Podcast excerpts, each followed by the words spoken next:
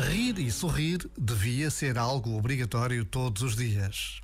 Existe uma oração escrita por São Tomás More que o Papa Francisco reza todos os dias e que termina assim: Dai-me, Senhor, um sentido de humor apurado e a capacidade de receber o que aí vem a sorrir, vivendo o que me cabe com alegria e partilhando-a sem custos acrescidos com os outros.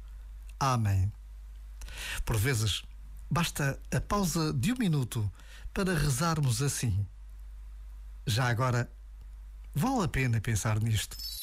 Este momento está disponível em podcast no site e na app.